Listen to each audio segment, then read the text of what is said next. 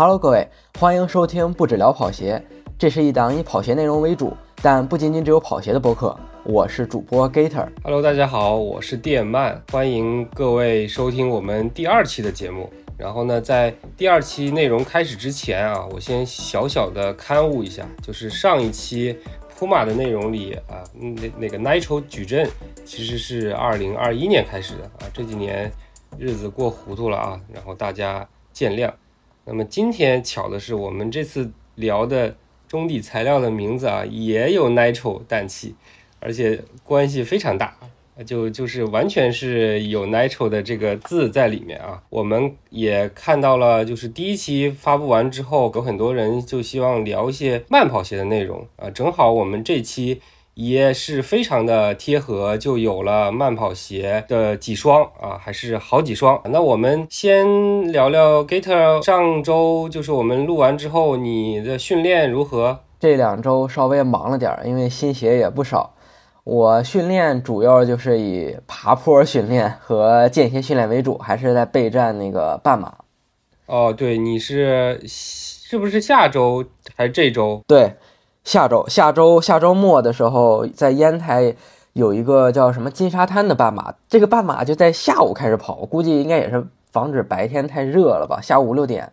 对对对，那我们等一等，看看下一期内容的时候，来跟大家汇报一下你的成绩啊。啊，然后七月初还有一个那个崇礼的比赛，对对对，我可能也会去，但是现在还没报上名，再等一等吧。嗯。啊，不过下周的半马我会穿一双这期节目提到的品牌的一双新鞋，还没有发布哦。你提前先要到了，我还没有啊。对，原来是这双鞋，小小留个小悬念。好的，好的，好的。然后我们其实上一期的那个结尾大家也听了，就是会说一期一个热点比较高的鞋，不过这两天热点稍微低一点啊，因为一一双鞋子它热点。能维持那么久也挺不容易的，嗯哼。然后我们最早决定的其实就是说，纯说柏油路霸二，对的，这双安踏的鞋子。然后呢，在录制的时候就发现安踏的这个冠军跑鞋二代啊，家族也上市了。然后那就一起聊一聊吧，再说一说安踏的这个看法，对吧？嗯，因为我前两天听到一个，不知道大家有没有听过，就是呃半拿铁的节目，他有稍微介绍了一下安踏的这个品牌。然后我想我也可以加进来。我们每期节目最开始就如果没有介绍过这个品牌的话。那我们先说一下，浅浅的说一下这个品牌的历史。如果大家感兴趣的话，可以自己来再查一下。但安踏的这个品牌其实非常有意思啊，在一九八七年的时候，一个晋江的小伙带着一万块钱和六百双晋江的鞋啊，不是莆莆田的鞋，去北京卖鞋，而且据说他就是就是在王府井卖，就差去天安门卖了。呃，也是把那个商场的。什么保安啊，缠得很很头疼。但是这个小伙九一年赚了二十万，就是通过这个他的家族的造的这些鞋，那中间肯定持续进货了，就是六百双不可能卖二十万。据说那个时候一双鞋就是几十块钱啊。这个人呢，就是丁世忠，就是现在安踏的正正儿八经的老大。然后呢，在九一年的时候，他们父子三人创办了安踏。那这个安踏的意思其实是。安安心心、踏踏实实，其实比较朴实的一个品牌的名字啊。然后也有的说法就是说是安安心心做人、踏踏实实创业 啊。但是大家如果去查的话，在网上都写的是这个安踏的意思是什么？希腊语中的大地之母的意思啊。这个我觉得就是后肯定是后面就为了。为了把品牌的那个格调调高，包装是吧？网上搜罗了各种语言啊，对，补一补。然后呢，其实安踏也经历了很多年的起起伏伏吧。呃，当年如果稍微年纪大一点的话，可以知道他就是签约孔令辉。其实这个是开启了当年国产品牌签约运动员的一个热潮。然后还有在央视打广告，当时就是基本是倾全公司之力来花这个钱。做这个事情，然后呢，签约 CBA，他是在李宁之前签约 CBA 的，后面还签约了 NBA，但是呢，NBA 的时候就是因为一些事情，然后终止了。然后呢，现在安踏其实更像一个大的财团，下面有很多能叫上号的品牌，比如说菲拉、迪桑特，还有之前前几年收购的亚马芬的财团的里面的萨洛蒙、始祖鸟。这个一听哇，这些其实全是安踏的。这个其实可能大多数人还确实不知道啊啊。然后我们再回到今天的主角。啊，我们先来聊柏油路霸吧。嗯，一哥，那个柏油路霸二穿了多少了？我柏油路霸二穿的不是特别多，也就穿了四十公里左右。就是我穿，其实穿不太习惯柏油路霸二这双鞋。我感觉就首先它很特别，就它有一点传统，然后外加现在新科技的感觉。我是穿不太习惯这种薄底的跑鞋的。对，我觉得其实就是。想这期节目，还有之前做评测的时候啊，就就觉得柏油路霸二是一个真的非常有特特点的跑鞋，就是感觉是独立于现在国产跑鞋的所有的产品线里的一一双鞋。是对，然后而且就不论是从设计层面，然后还有它的营销推广，还有它的销售。其实都挺特别的。我在想这个路霸二的内容的时候，想到一个特别好玩的点。我先念一下，就是各个媒体老师下面的一些用户的评论啊。然后这些评论是啊，有点偏负面的啊。然后第一条是全网 UP 都在发的鞋，大家可以缓几个月。看看最终用户口碑，这个是奥尔里奇吴的 B 站的内容。第二条，最近狂推这鞋，不是滞销了吧？这个是极客鞋谈的呃 B 站的内容。后面两条都是来自老韩跑鞋说的微博。老韩跑鞋说的微博下面的评论，我觉得就是这个刻薄程度就含量比较高啊。他就说不懂就问这双鞋声量为啥这么大。然后第二个是又是进群那一套，又搞什么早鸟价，真够烦的啊！这两条都是老韩的下面的微博，下面一条其实就是稍微有点偏产品的，就说这个鞋子第一个鞋带孔有问题啊，这个我倒觉得还还可以啊。然后是来自亚平宁的 B 站的内容，这个价位它就是垃圾，二百以下才是不错的选择啊。这个是跑不快的五二的 B 站的评论啊，不过这个人我不太认识啊，但是。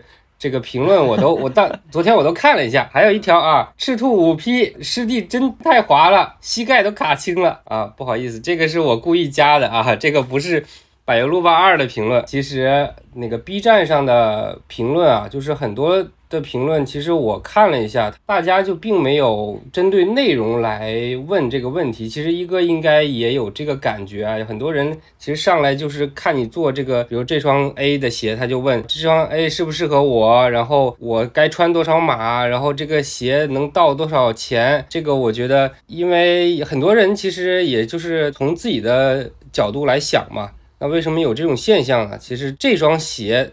最开始的推广型评测是跟着这个产品销售来走的，很多人其实没有这双鞋，所以他的疑问集中在这些偏购买的方向。其实几条负面的评价也能思考出一些问题，然后我们也是后面再详聊。那 Gator 先。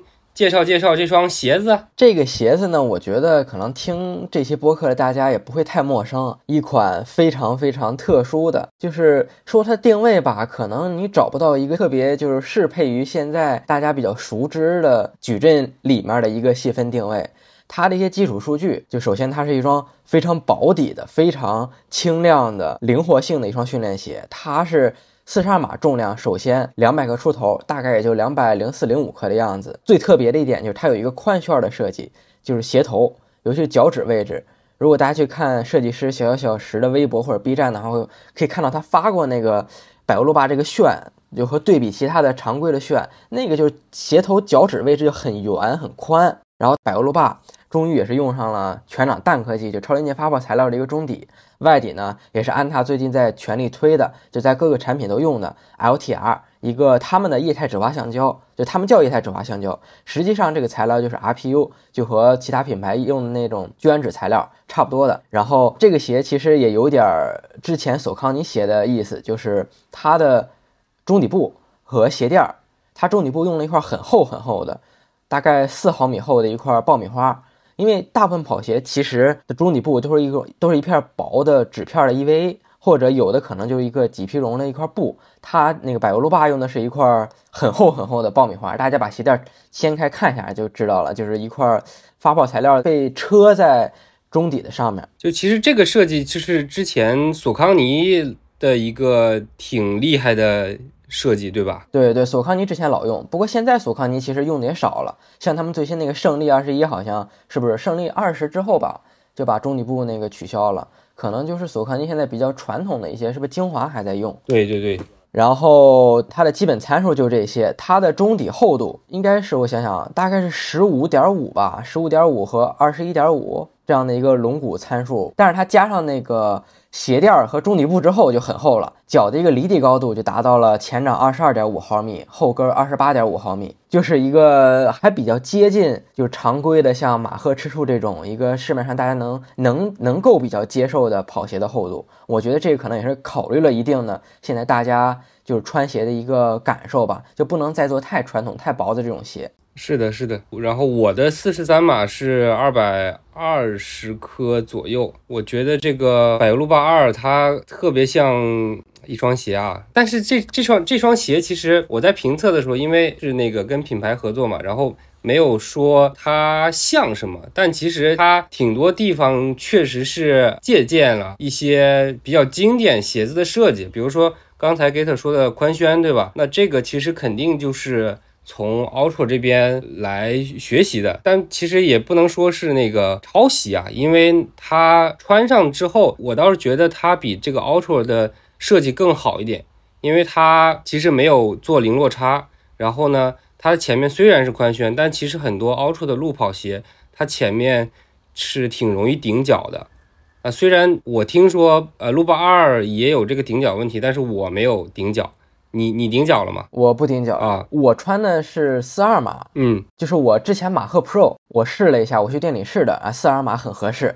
然后这双鞋呢，我也最后就是入手的是四二码，但这个百欧路霸的四二码吧，就就基本是刚刚好那种感觉，就是前后左右这个维度。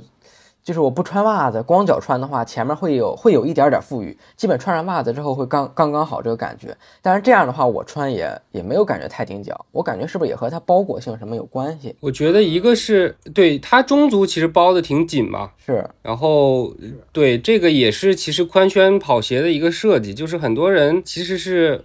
胖脚，然后他其实穿宽楦的鞋子时候，其实呃，如果中足部收的很窄的话，其实就很容易顶到前面，所以这个是一个 Ultra 有点像的一个点。然后另外呢，其实它就是那个前掌的那个豁口啊，最开始的设计应该是那个塔库米三八的这个。从这儿来的，对吧？是的，我感觉有点像。然后后面应该还有那个三六一的，呃，标速二 Pro 应该前掌也是有个豁口，对吧？嗯哼，我记得是对。反正这个也就是一个，呃，可能大家觉得还不错的设计啊，然后我就用过来了。然后而且它也能减重，然后它还能把中底的这个造型塑造的还不错。是，嗯，但百欧路霸这双，我看宣传上是讲它那个可以引导弯折，好像是这个位置。呃，是的，这个弯折其实，呃，说实话，我并不是特别在意的一个点，但是很多博主就挺喜欢说这个事情的。是是，对对对，也不能说好，不能说坏吧，就是一个博主的一个习惯吧。他而且他跑步可能。对前掌这个弯折的这个感觉也比较在意。对对，这个其实挺有意思一点，就是我记得，反正我看很多评测提过，就是很很多人提到一个这双鞋，它就是可能脚趾发力，对那种那种感觉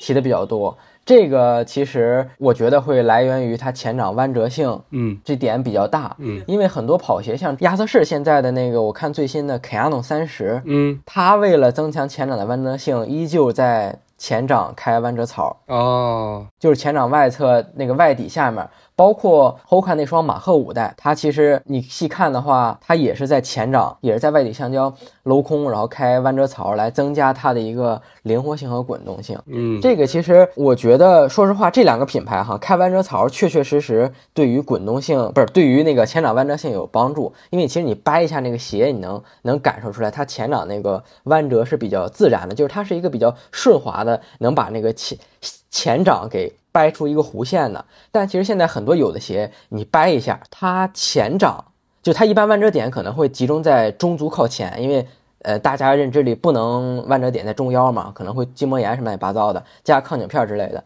然后很多鞋它的呃你掰下的话，它前掌会是一个。直线的弯，就是说它直接啪的前掌是直的，后掌就成一个 V 字形，大概这个样子。哎，对对对对，这个是现在很多很多跑鞋是这样的。但是像包括 Hoka 那双马赫五，然后亚瑟士，亚瑟士那双我没掰过，是之前研究过 Hoka 那双，你掰的话它会成一个 U 字形，就它它前掌是有个弧度的。但是其实路霸这双鞋我我也掰了一下，它前掌其实没有。弯折的那么的像 Hoka 那么自然，对我我觉得可能这个确实是一个设计师想到的点，或者是怎么着一个卖点。但是其实吧，体验的感觉和其他品牌它确实体验会有区别。对，就是有的是有的设计的点，就是放大到用户层面上，就是它能不能被用户所接受或者体验到，这个我觉得也是一个有难度的事情啊，对吧？是的，是的。然后就是。呃，我因为我之前长测了一下柏油路八二啊，昨天看了一下，测了跑了一百七十五公里。嚯啊，你这跑的有点凶啊！对我来讲其实还好，因为为什么能跑这么多呢？一个是就是他当时测鞋，然后这个第一批的产品他那个卖光了，嗯，然后就说那那大家那个把这个评测的时间可以往后推一推。然后我说那就可劲儿跑吧，就跑了几次，然后正好那一段时间天气还不错，我就想就穿着这个跑跑长距离试一试吧。因为我穿这双这双鞋子就是确实是没有那种踩穿的感觉。对我也没有，我也没有。我穿其实今年啊踩穿感最明显的鞋子是 New Balance 那双 Rebel 三，哇，真的是我穿了。我穿了六七公里，我的就是那个踩穿之后，我的这个脚背就开始疼了。就那双鞋，我就穿了一次，然后就都不敢、不太、不太敢穿了。那双鞋我看很多评论说那个鞋踩穿的，我也穿过那个鞋，那个鞋还行。就是其实确实 Rebel 确实是挺容易踩穿的，因为我之前二代也是，还跑了一个二十八、二十九 K，就感觉后面这个脚背就已经就不行了，就是已经踩穿之后。脚背一直在手里特别骨头特别疼啊，然后再说回这双鞋，跑了一百七十五 K，就是因为日常就跑有氧，就特别喜欢穿这双鞋，然后就穿起来还挺舒服的，因为它是一个宽楦嘛。虽然我我对宽楦并没有特别的深爱，但是就是会因为其他的跑鞋都不是宽楦，换一换这个感觉。但是呢，这双鞋其实。我跑长距离之后，第二天的小腿肚子就是跟腱的上方，其实特别酸。我觉得是不是宽楦的这个关系啊？因为我最开始以觉以为是低落差的，然后前天我穿冠军二 Pro 就也也是特别酸，就是可能我也酸，我也酸。我穿冠军，但我是穿冠军二代，我我酸。二 Pro 我还好，对这个也是一个很神奇的，对，很神奇，对对对。然后 Gator，你觉得柏油路霸二的就是有没有？就在你印象中有没有什么比较像的鞋子？因为我是穿薄底的跑鞋，不是特别特别多，嗯，基本可以算是厚底时代的跑者。我第一双比赛鞋就是从耐克的百分之四开始啊。然后路八二，我感觉很像那一双是有点奇怪，就是我 我感觉它比较像耐克的 Free 那个感觉。哦，对，就是其实大家如果看东哥的那个 B 站，他其实把那张 Free 的那个以前耐耐克的那个介绍图，然后他用来给大家。讲解路霸二，我觉得那张图做的还不错。总结下来就是，你穿薄底特别多的话，穿柏油路霸二会觉得，哎呀还不错，挺弹的。但如果你整天穿厚底，然后你穿柏油路霸二，那就是感觉像薄底的感觉，它就有点像一个承上启下的这个一一个训练的鞋的这个作用。这个定位它做的还还不错，给我的感觉啊，就是因为。我可能无意中看到小石的这个 B 站的状态，然后他说他其实想做一双呃 Adios，我感觉这双鞋也确实有那么一点点像这个 Adios 三的这个感觉，因为以前就是那个时候就神马都没有，然后前掌就是放点 boost，跑快了能踩出来，跑慢了就是挺硬的鞋子了，但是那个时候就很多人。比如说特维斯啊，他们就是全是穿阿九三来比赛的。这个时代可能听这个我们播客的人都没几个人经历过了啊。然后，哎，我特别好奇一点，我我要从这插一嘴，哎，插，当时就穿阿迪三那个时代，就是原来，就对于我来，对于我的跑步生涯来说，还还没有开始。是那个时候，因为我我也知道阿迪三很火，就当时我看很多人也穿，但为什么？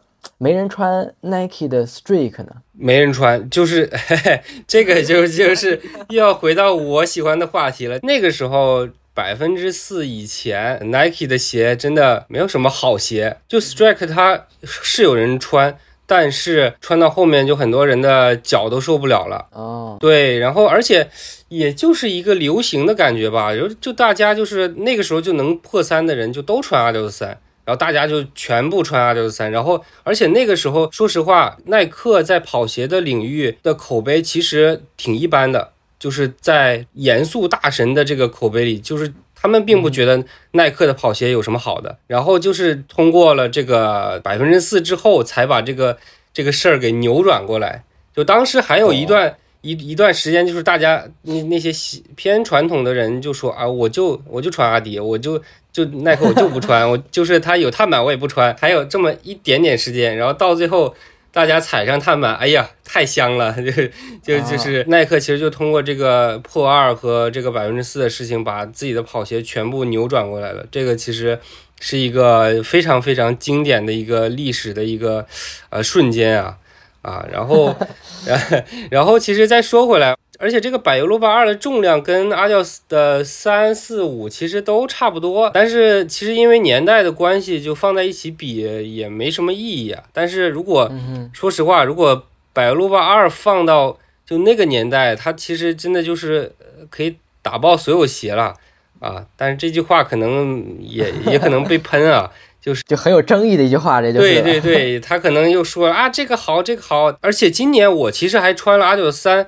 跑过一次步，就是我陪那个小孩跑那个少儿马拉松。哦哦，其实鞋子已经就是没啥感觉了，但是他的那个感叹于以前阿迪达斯的那个鞋子真小啊，就是我那双是 US 十的，然后穿的是整整好好，然后现在我已经。阿迪达斯基本上都穿 US 九的鞋了。哎，我那我突然想想插个话题。哎，现在的话，如果是这双阿迪斯三和百欧路八二，你会选哪双？你如果真的是真的就是现在就就这么两双鞋，我我肯定会选百欧路八二，因为我我百欧路八二我能穿它跑二十八公里，但是阿迪斯三我连半马都没穿过，就我我也是不行，没没这能力，脚也退化了是吧？对，然后。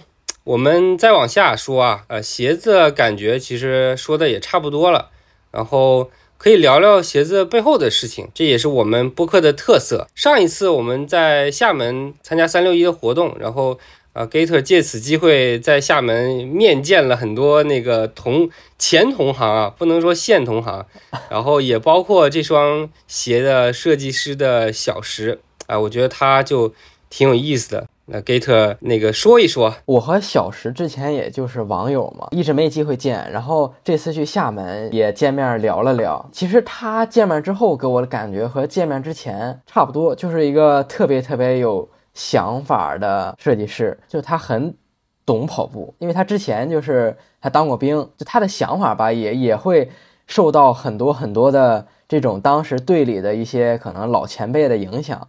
包括他现在，尤其是百欧路霸二这双鞋，就他对保底的这些的认知也好，对这些的理解也好，就可能也受过当时这些他的经历的影响。他其实真的对于跑步这项运动嘛，我觉得理解应该能吊打百分之九十五以上的设计师，因为很多很多的设计师不怎么跑步，可能剩下百分之二三。就那种跑步的稀少数的呢，就极少数呢，也也就可能只是养生慢跑，很多对于运动理解的程度就远不及小时专业。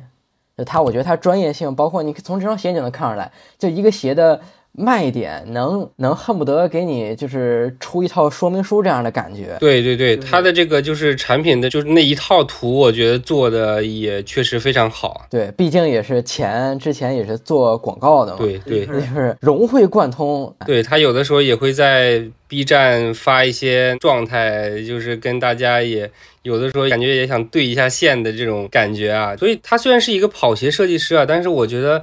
就很神奇的点是，他其实相当于跳出来在台前的这个感觉了。就很多人大家知道啊，这是一个他叫小石，然后他是这个设计师，然后他有知道他的社交媒体的。然后我有一个想法，就是这个是不是就在后面的跑鞋的售卖的时候，就是如果一个设计师跳出来在台前，是不是会对跑鞋的一些啊宣传有一些帮助？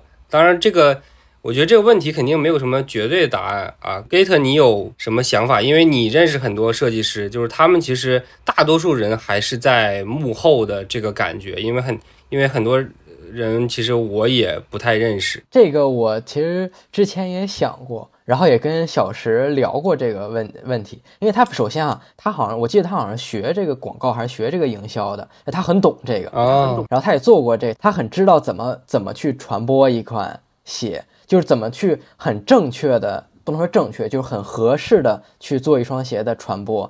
就是这个时候就要，我觉得吐槽一下安踏之前去年吧，去年年底他们做那个挑战不止步，在全国。举举办那个十 K 挑战赛哦，我觉得他们这个首先不专业一点就是你不能叫十 K，因为在场地上跑的更专业应该叫万米挑战赛。呃，万米啊，对，同时也那个还有一个品牌也是这个样子啊。啊，对你你你这个事儿你说了我都我都已经给忘了，你现在说起来我才想起来。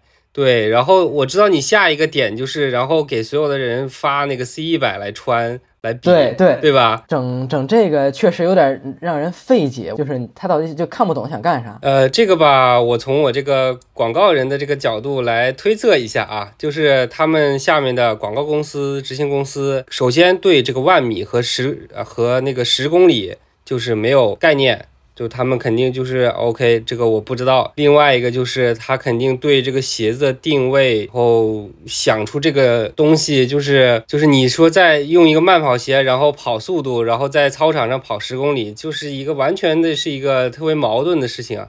当然有可能这个事儿也可能就是甲方的某一个领导说 OK，就这么办办吧，别别墨迹了。啊，那就就就这么搞起来了啊，这也是有有可能的。所以这个怎么说呢？这个也也衍生出来，我们可能最最后的比较深刻的话题就是安踏跑步的未来怎么办啊？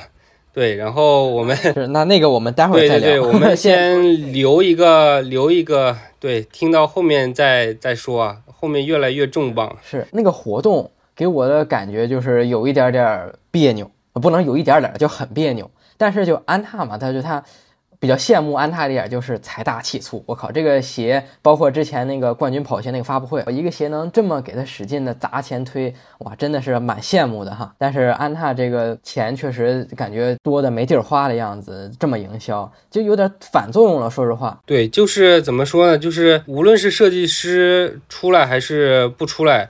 就这个，它可能只只是一个小圈子范围内的一个影响，但是就是如果你想啊更深的推广这双鞋子，其实还是要有经费来宣传这个事情。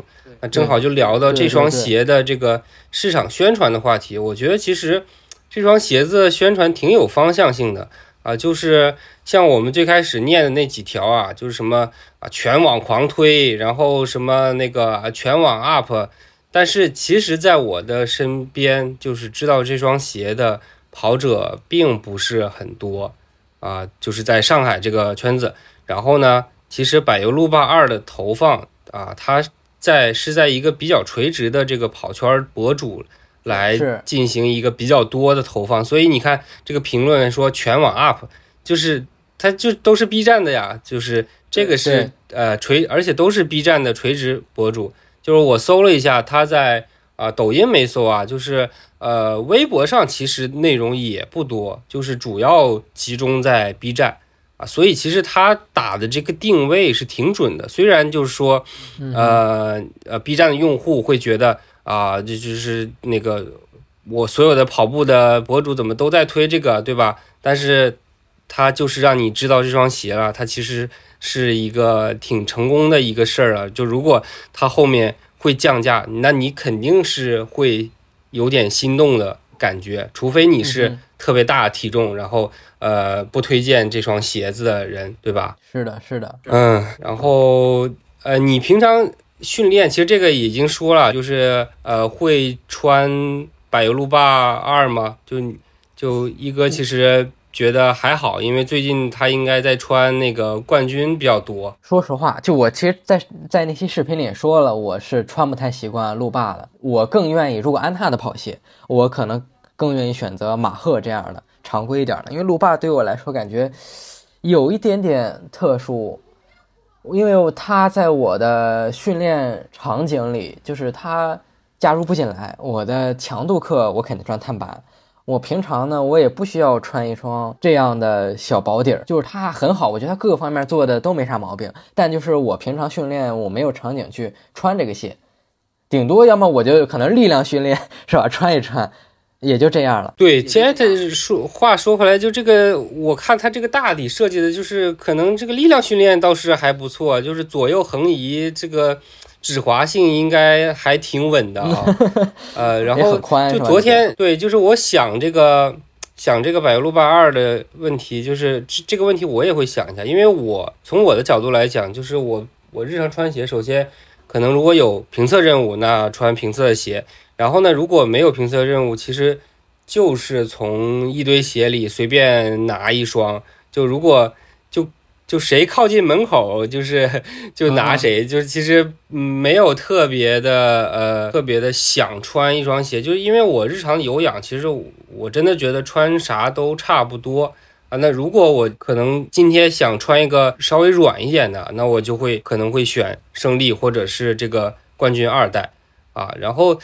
昨天就是睡觉前就想说，这个有什么人穿这个路霸二呢？我就觉得就有可能是，比如说那种刚大学毕业的，然后资金也并不多，然后他还跑量还挺多的啊，然后体重还不重，就是挺适合这个路霸二的。然后他就一直，他可能买了一双路霸二，就可能一直穿啊。但是呢，话说回来，就比如说很多鞋子也能做到这个点。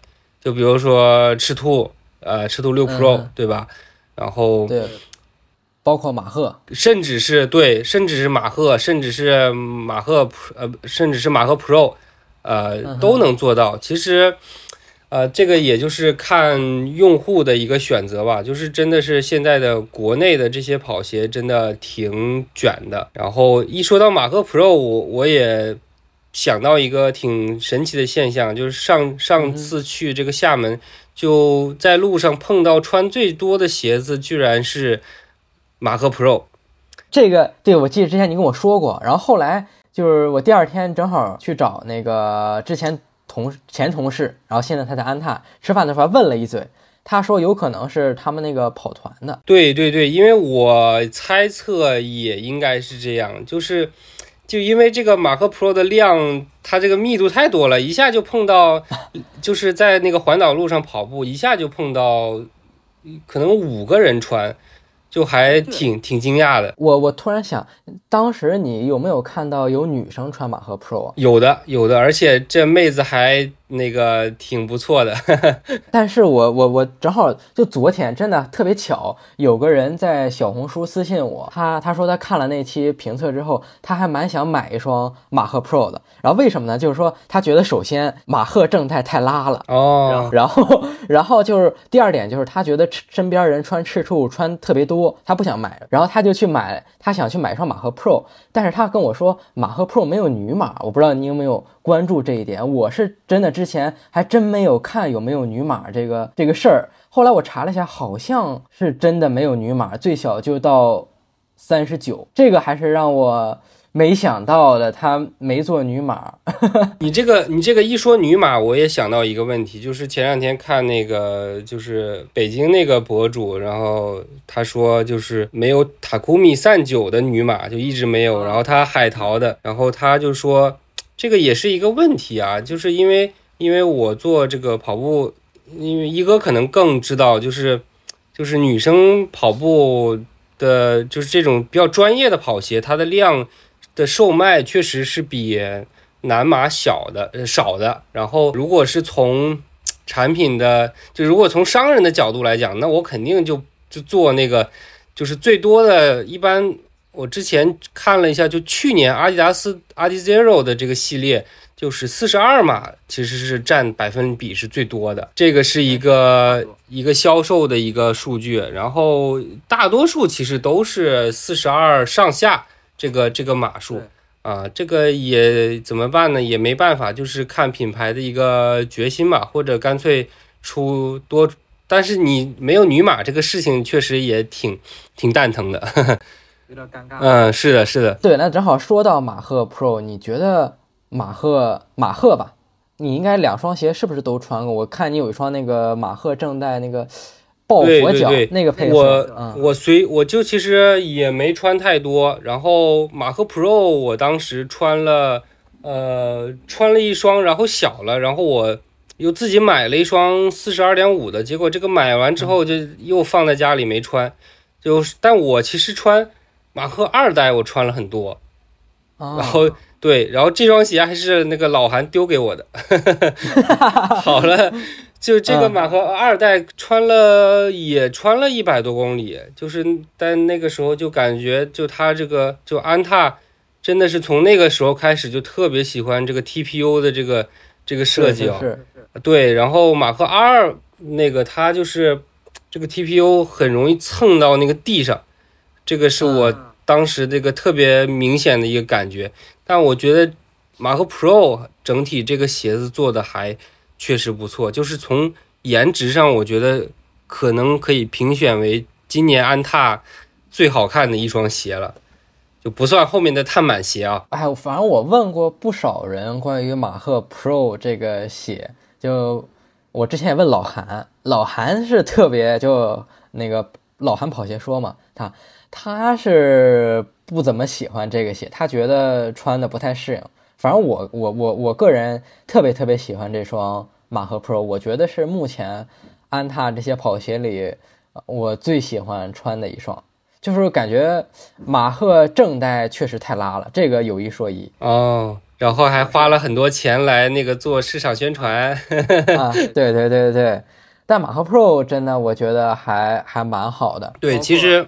其实你你你说了那个就是你最喜欢的安踏，就其实最近我其实最喜欢的是这个冠军二代。啊，是哈，对冠军二代，为什么我喜欢它？就是我昨天晚上特地试了一下，就是跟胜利二十，因为胜利二十一其实跟二十基本上是差不多的嘛，啊，然后踩了对比的踩了一下，发现基本上脚感已经差不多了，就是。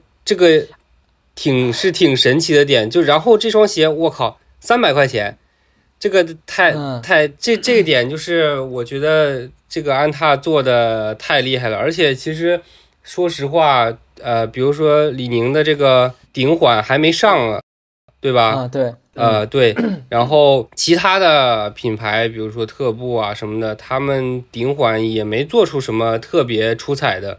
就国产跑鞋，其实做做顶缓，其实一直是一个一个有点难的一个问题吧。然后，但这双鞋我觉得就是可以拿出来吹一吹了啊！这双鞋也推荐给喜欢这个顶缓呃产品的那个跑者来试一试。这个鞋其实我我真的刚一看就有点就有点胜利的感觉。正好你刚才说，因为它这个它的龙骨我记得是二十二三十二，好像和胜利的也比较。接近对，就是昨天我看了一下，就是它其实从外观上来看，胜利它的中底很厚，但我一捏，就是其实胜利胜利的那个呃中底的这个侧墙比呃冠军高很多，就是其实穿起来整体的厚度两个感觉也差不多，然后可能最大的差别只是鞋垫的这个差异了。感觉顶缓的话，国内品牌做的少，我估计可能是还是没有认清这个零缓顶缓到底卖给谁。对，其实前两天我也跟那个 Gator 来讨论，就是其实我有一段时间那个的想法是顶缓其实是能跑 LSD 的，就是能跑长距离的。嗯但是呢，现在一想，其实大家真正跑长距离的这些人，其实并不是，并不应该是顶缓跑鞋的一个受众。其实顶级缓震的跑鞋就是给大体重人士穿的。所以其实这个这个问题，其实也能也能感觉到，因为其实国内的大体重的跑者肯定是没有欧美多的，因为欧美本身他人就是就是重，这个这个是。就是一个问题，呃，然后，呃，国内其实很大多数跑者确实是他跑长距离已经开始穿碳板了，对，就是海外人士对跑鞋的选择已经不一样了，所以，所以虽然国内品牌就是没有顶缓，但是这个也是因为市场来决定的，而且就是之前上一期啊、呃，他们。读者来评论，就是说那个介绍一些慢跑鞋啊，就是其实，呃，我觉得慢跑鞋是一个挺难设计的一个鞋子。是的，你觉得呢？就是前 前产品人士，就是前不太好想出它的一个消费者画像是什么样的，并且并且还有一个很重要的原因，我觉得就是你看现在很多很多的，就随也是随着超临界发泡材料，很多很多的。普通的竞训跑鞋，你比如说红熊尔克那就不说了，就是很 很多很多的竞训跑鞋，就是赤兔和马赫啊，它其实本身缓震对于绝大部分人都够了。呃，之所以不说红熊尔克那个鞋，是我觉得就那个绝尘嘛，它其实有点就是戴着竞训的帽子，就是它一个外观，实际上还是个缓震跑鞋。我觉得它很顶缓。啊、是的，是的，就是确实是现在就是呃有了这个。脂肪族 TPO 之后啊，其实就是就拿这个胜利二十说，因为我之前穿胜利二十，然后状态特别好的时候穿，跑着跑着就就跑到四分配了。对我也是，我之前穿胜利十九也是，就是它跑着跑着就跑快了。对，很难去界定你这两个就是缓震产品现在和竞速产品，它不是竞训产品吧？竞速那肯定就直接碳板了嘛。就缓震和竞训，它其实即便是索康尼，它做的也。没有像之前那么分明了，包括你看飞鹏三，他做的飞鹏三和胜利二十，是的，飞鹏三缓震也丝毫不差嘛，那么厚的底儿，弹性也好，是吧？慢跑其实它也不是，它也做的底儿也比较宽，你穿它慢跑也不是不行，是不是？其实我之前前也有一个想法，就是说，呃，慢跑鞋就是就是它会让你快不起来。就是就是让你慢慢的跑，这个可能也是一种设计思路。所以，而且昨天我正好刚拍完那个卡亚诺三十的这个东西嘛，然后呃也写了点那个文案给品牌，然后就感觉，就你如果想做一个特别牛的呃慢跑鞋，因为。卡亚诺肯定是就是数一数二的牛叉的老前辈，对对对，牛叉的慢跑鞋。但是它的其实整个的这个呃设计研发，还有它的这个呃就是大量的科学道理在里面支撑的，我觉得这个 这个这个研发的付出其实挺也不次于一双这个这个碳板顶级的碳板跑鞋了。就其实所以呃国内的。呃，这个品牌的这个研发费用其实也只能，我觉得也只能有所取舍吧。就是说，你真的是把这个矩阵来完完全全做的特别特别的呃整齐，就是也需要一些一些取舍和一些经费来支持啊。说实话哈，你刚刚提到研发，包括缓震，还有一点就是，哎，就特别，其实之前也跟你跟你说过，就是。关于品牌研发这个这个点，比如说一双跑鞋，你看到很多博主在在说，比如说，就一个小点都能给你放大的很大很大，比如说可能这个呃中底有什么乱七八糟的构造，然后能有什么特殊的效果，就是有时候可能品牌真的没有想那么多。嗯，对，其实这个这个其实咱俩有点自黑的感觉了，因为。嗯，如果后面出评测，可能还是还是得讲的细一点，对对。但是就是其实有点像那种嗯电影，然后那个很多观众他会过度解读，其实就是其实我觉得就是过度解读四个字儿，其实就是挺挺符合呃 Gator 说的这个事儿的，对。然后呢，是的。再再说到这个，就刚才。刚才这个研发啊，就是我也是前面听的那个播客，他会说，就说，但我这个数据并不是百分之百确定。他说国产品牌就是，比如李宁，它的研发费用是什么百分之二点几，然后啊安踏也就是百分之二前后，就是相当于国产品牌的两位老大哥，这是第一梯队。但是说阿迪达斯的研发费用是百分之十，就这个。呃，对，当然，当然可能还有什么足球、篮球啊，它这个整体的这个呃级别也不一样，所以，但是大家可以呃，就是知道这这么一个事儿啊。然后呢，再说到这个啊矩阵，那矩阵我觉得对安踏这个来讲是一个呃挺值得聊的一个事儿，也是一个挺容易让大家吐槽的这个事情，就是对的，对的。他他他这个矩阵，反正他今年这矩阵还没有发嘛，但是他现在缓震跑鞋已经有一个小的矩阵，就刚刚咱们提到的冠军二代，对他这个安踏这个下面这个鞋，我的妈呀，这个冠军矩阵，马赫矩阵，然后呃冠军，而且冠军就是我前两天也那个从那个微博的这个群聊看到一个人发，然后说，哎，冠军。呃，虽然是继承这个创跑鞋，但是没想到创跑还有对对呃四代，也是一个太这个太厉害了。对我还特意问了一下，就是品牌的人，他们说冠军跑鞋这个正代，就冠军它不有冠军 Light、冠军二代啊，不冠军二代 Light、冠军二代和冠军二代 Pro 嘛？就是这个 Light 和正代呢，其实就是核心是在缓震，然后创跑它的核心是在支撑可能多一些。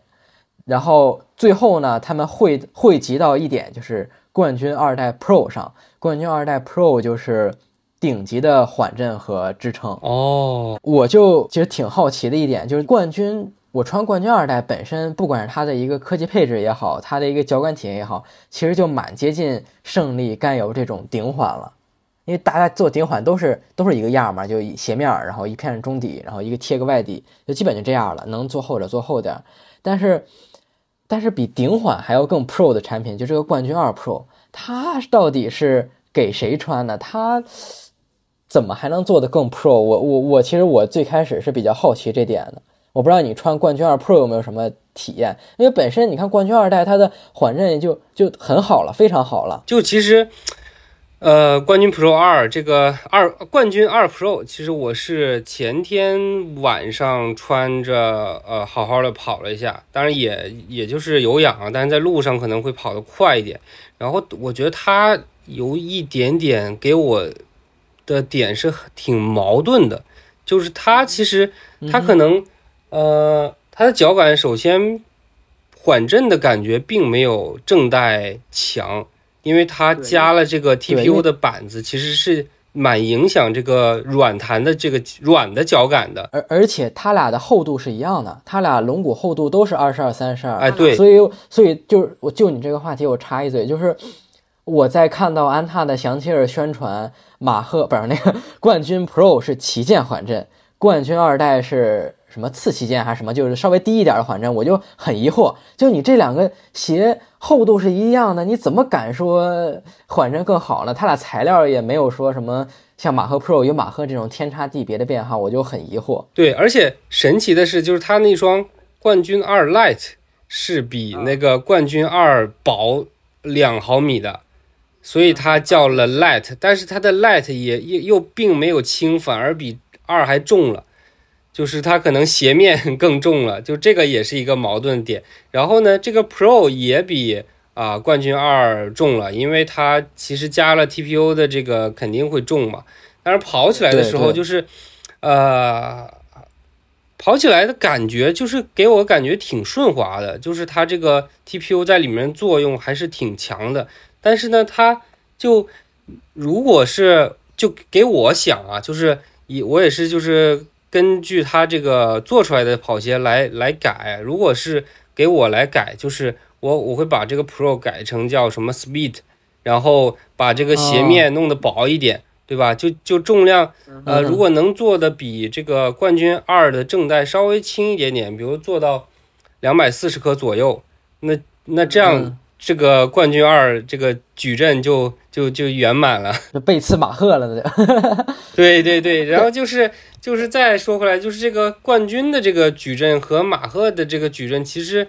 呃，也我觉得也可能稍微有一丝丝的重叠啊。虽然从外部宣传的角度来讲，可能还好，因为马赫还是有点偏那种学生党的那个定位的那个感觉。但是跑起来的话，呃，可能大多数人穿着这双这些马赫三啊，然后冠军二，其实大多数就是用来跑这个日常有氧的，而且它也没有什么支撑性的。这个就是对比，不像索康尼，它有它有那个中性跑鞋，然后就对应了一双这个支撑的跑鞋，然后不同的厚度啊，这个就是很很清晰。但是就是安踏这个矩阵，就是就是确实是一直来讲有一丝丝混乱。我感觉你觉得马赫能做竞训鞋很重要的原因，就是它那个结构确实也特别像碳板鞋的结构。两块不同硬度的泡棉加了一块板儿，对，对，然后还有那双那个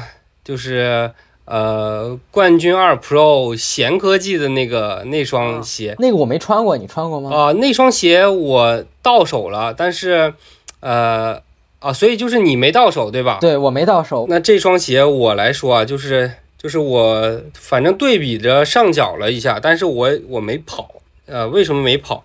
因为这双鞋的。贤科技它那个里面就外面虽然确实挺酷的，然后那双黑色的我觉得特别帅，然后但它的里面就是弄了一层那个什么，就是那种固定的胶啊，而且就穿起来其实真的感受挺不太舒服的，就特别是上海最近这个天气，你一穿就感觉这个脚就开始热起来了。所以就，所以我说实话不是特别喜欢，而且我觉得这双贤科技的跑鞋它有点就是，就为了秀自己的这个肌肉来来出的这么一双鞋子。呃，然后最后其实就是在我们再聊聊就是安踏的这个矩阵的啊未来，就是是。呃，因为大家也都知道，其实安踏的矩阵确实是挺混乱，就是甚至有这个矩阵所还，我觉得它还并没有形成一个矩阵吧，因为很多鞋子也重做了，然后还可能有一些有一些就是互相打架的这个产品在在存在着，对吧？它真的就感觉东一榔头西一棒槌。那毕竟安踏嘛，做做什么都能都都能卖得出去。是是，就是，呃，听说他那个就是那个前掌分分割的那个跑鞋，然后呃也之后之前又改过名，然后好像又又没有发出去，就那个现在叫 C 十对吧？啊，对 C 幺对 C 十和 C 十 Pro，我之前还我还之前还听过，呃，哎，正好就是我去厦门。就咱去厦门那天，然后有一天晚上，小石在直播，然后他们还讲了一下 C 十那个鞋为什么叫十，因为 C 二零二不就是 Challenge 二零二吗？C 十 C 十好像就是 Challenge 十公里哦，但 C 零零幺我倒不知道是就就不知道是什么了。那 C 十我听就是当时正好正好正正好打开听了一下，然后后来就忙别的去了，就说是挑战十公里。C 零零幺可能是挑战第一名的意思吧，反正肯定是挑战什么什么。对对对对对，蛮有意思的。然后他们这个命名也确实 挺好玩的，最后十公里又改成了半马，又改成了全马。是的，是的。哎，你是不是也穿过美津浓那个 QTR 还是什么？就他那个没后跟的，不是 Rebellion Pro。呃，QTR 我其实没有跑，但是我就踩了一下，就是那个，因为实在是觉得这个中底的那个太太高了，就是像踩着一个球一样那种感觉。对他那个不有两双吗？美津浓一个就是给五公里、十公里的吧，一共给半马，我记不太清了。反正一个激进一点，一个没那么激进。对，包括安踏出的这个小后跟和小小后跟的 C 幺零 Pro 和 C 幺零，你你对这两双鞋有没有什么？就对这类的吧，包括李宁的那个那个什么龙雀，呃，你是不是穿过李宁的龙雀呀？我我我穿了龙雀跑了四百米啊。对，你觉得这种鞋怎么样？就是你这个如何评价？就咱在在咱们群里口头禅 RHPJ 如何评价？你这个到到了播客的最后的关头，来了一个这么这么这个难难搞的问题啊！对，就简单聊聊吧，没准之后等他们正式上市的时候，体验完了还会再专门水一期。对对，我觉得这个鞋子其实，因为我的感觉啊，因为比如说就。说到说回彪马，哎，彪马就是这个 Fast 二和这个呃 DVT Elite 二。那我其实是喜欢 DVT Elite 二的，因为我觉得 DVT Elite 二所有人都可以穿，就是那 Fast 二就前后掌分离的，就是很多人确实是有一点会有一点问题。那这个你你说的这几双鞋就是龙雀啊、美津浓啊，就他们其实我觉得。更重要的作用还是用来一个吸人眼球的感觉，就是从呃，就是我的看法，就是你说真说让他有谁去买这个鞋子，真的可能就是老韩去买吧。嗯，确实，肯定也贵，反正对，就是对，就是它本身也贵，然后嗯，就真的普通人看到它。可能会觉得哇，这个鞋太厉害了，好未来。但是在想能不能自己穿，哎呀，不行不行，这感感觉不行。就是它，我觉得跑鞋设计出来还是能够让大多数人来穿，这去跑才是最重要的一点吧。对，当然这个也不好说啊，就是就挺挺也是一个没有什么正确与否的问题。它可能从品牌的角度来讲。它这双鞋就就打出来了，对吧？就是所有人都知道，那那它品牌的这个知名度它也会提升，这也是一个正向的一个收益。是，确实有道理。就是岔开了，那咱们继续。我看刚从哪岔开的？还是从这从矩阵？矩阵也说的差不多了。就是其实正好我还想还想说一嘴，就是因为那个安踏。就最近有一个呃比较圈内比较有名的这个人士，也是算我算我一个朋友，就是那个程阳程老师去了安踏来那个归拢这个产品，呃，就是归拢产跑鞋产品吧。但是，当然具体的呃他做什么内容我并不是特别清楚啊。但是希望就是他去了之后能把这个安踏的这个。呃，跑鞋的这个矩阵好好整理整理，对吧？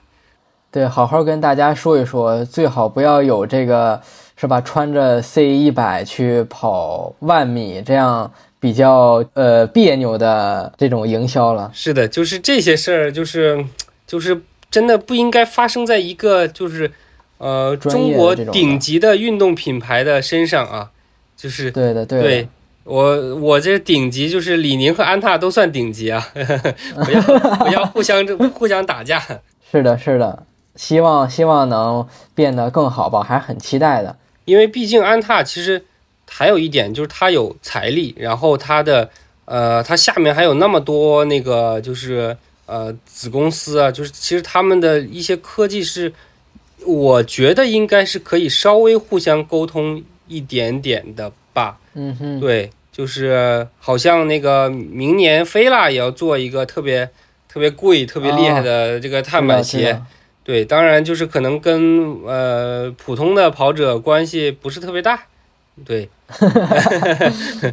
碳板跑鞋肯定会很卷。对，到时候他们出了就你们就懂我这个意什么意思了。然后我们那我们今天的节目就差不多到这儿，今天的时长录的还不错，感觉我们已经把所有的那个关于安踏知道的东西都说，再说再说的话就是要安踏就过来找我们的那种对对对，对地步了。嗯，好，那我们下期呃，现在有几个选题就还没确定，然后我其实有点想聊一下那个阿迪达斯的呃东西，但是那个鞋子还没到位啊。然后是吧？对我我现在鞋子也没有到位，对，我们再还得我们再催一催，就如果是能赶上的话，其实我还更想聊一点阿迪达斯的东西。对，嗯，嗯，阿迪达斯有很多很多有意思的，可以和，大家聊也能一聊。讲很多。嗯，嗯，行，那么我们差不多这期视频对，今天先到这里。OK，那么我们这期视频就到这里了。大家可以在很多平台，比如说小宇宙，比如喜马拉雅，比如苹果播客，收听我们的节目，不只聊跑鞋。我们这期就这样，好的，我们下期再见，拜拜拜拜